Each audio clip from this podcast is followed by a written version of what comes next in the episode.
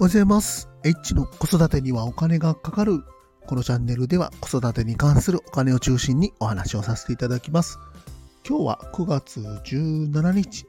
時間は朝の4時12分です。今日のテーマは、愛に始めると怖いものとは？というテーマについてお話をさせていただきます。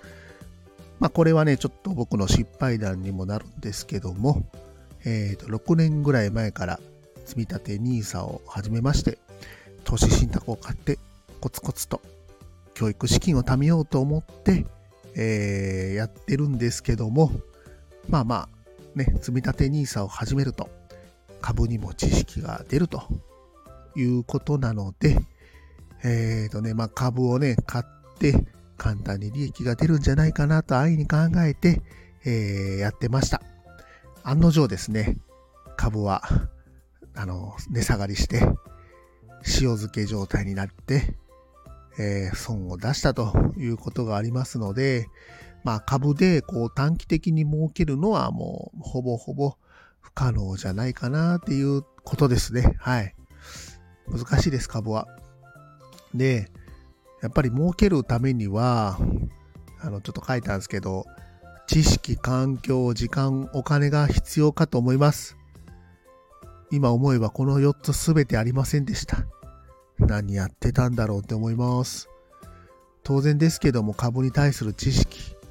えーっとね、株っていうのは、機関投資家っていうね、あの、すごい大口の投資家がいましてですね、まあ、株のことを多分ば、株のことばっかり考えてるんじゃないかなっていうような、あの、そういう人が株価を動かしてると言っても過言じゃないと思います。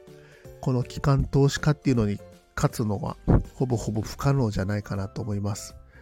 あと環境ですね。スマホ1台で株の売買をやってました。ね、なんかデイトレーダーみたいな人がね、6台ぐらいのパソコンのモニターににらめっこしながらやってたりとかすると思うんですけども、当然ね、そんなことできませんので、ね、勝てるわけないですよね。はい。で、時間ですね。仕事の片手間にやってました。すいません。仕事中に。はい。ねえ。そんなの、できないですよね。はい。で、あとお金ですね。お金もそんなないのに。ね株買うのにお金かかりますからね。で、これちょっと思ったんですけど、あの、ギャンブルもね、多分、これと一緒だと思うんですけど、まあもう正直この株っていうのはもうね、あの短期的に株で儲けようと思うのは本当ギャンブルと一緒だと思います。当然ね、競馬行くの、ね、競馬一つ取っても、競馬行くね、あの、競馬場行ったりとか、チケット売り場行ったりとかしないといけないですし、軍資金もいりますし、馬のこともいっぱい知っとかないといけないですから、やっぱり何をするにも、ね、知識、環境、時間、お金が必要と、ね、ビジネスにも言えることだと思いますんでね、まあ、安易に、ね、短期的に儲けるっていうのはやっぱり難しいなということですね。はい。で、あの、キャピタルゲインとインカムゲインってね、まあよく言うんですけど、あの、キャピタルゲインとインカムゲイン。まあ簡単に言うと、売却益と配当で儲けるっていう違いですね。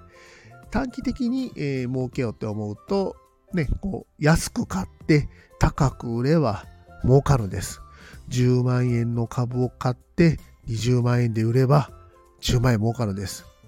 その10万円上がるような銘柄っていうのはわからないです。はい。だから、やっぱりインカムゲインっていうのが大事じゃないかなと思います。インカムゲインですね。まあ、配当であったりとか家賃収入とかって言われるものなんですけども、まあ、仮に、えー、と NISA 口座で4%の配当のある銘柄を買えば20年でそのお金っていうのは元が取れるんですよね。例えばね、あの1000円の銘柄を100株買えば10万円で株を買いますんで、それが年間で4%の配当があると、年間4000円配当が出ます。4000円を20年、えー続けると、えー10万円ですね、になりますので、で、やっぱり配当を得るっていうことが今後大事になってくるんじゃないかなと思います。でもそれにもお金がいります。そのために、まあね、積立 NISA とか、そういうのでどんどんどんどんお金を、まずは、えー、手元の資金を増やして、配当収入の出るものをどんどんどんどん買っていくのがいいんじゃないかなと思います。まあ当然ですけども、やっぱり投資っていうのはリスクがありますんで、この配当とか株価も流動的なので、まあまあ、まずは知識を得ることが大事じゃないかなと思います。今日も最後まで聞いていただきましてありがとうございました。ぜひ、フォロー、いいね、コメント、レターお待ちしてます。イッチでした。さよなら。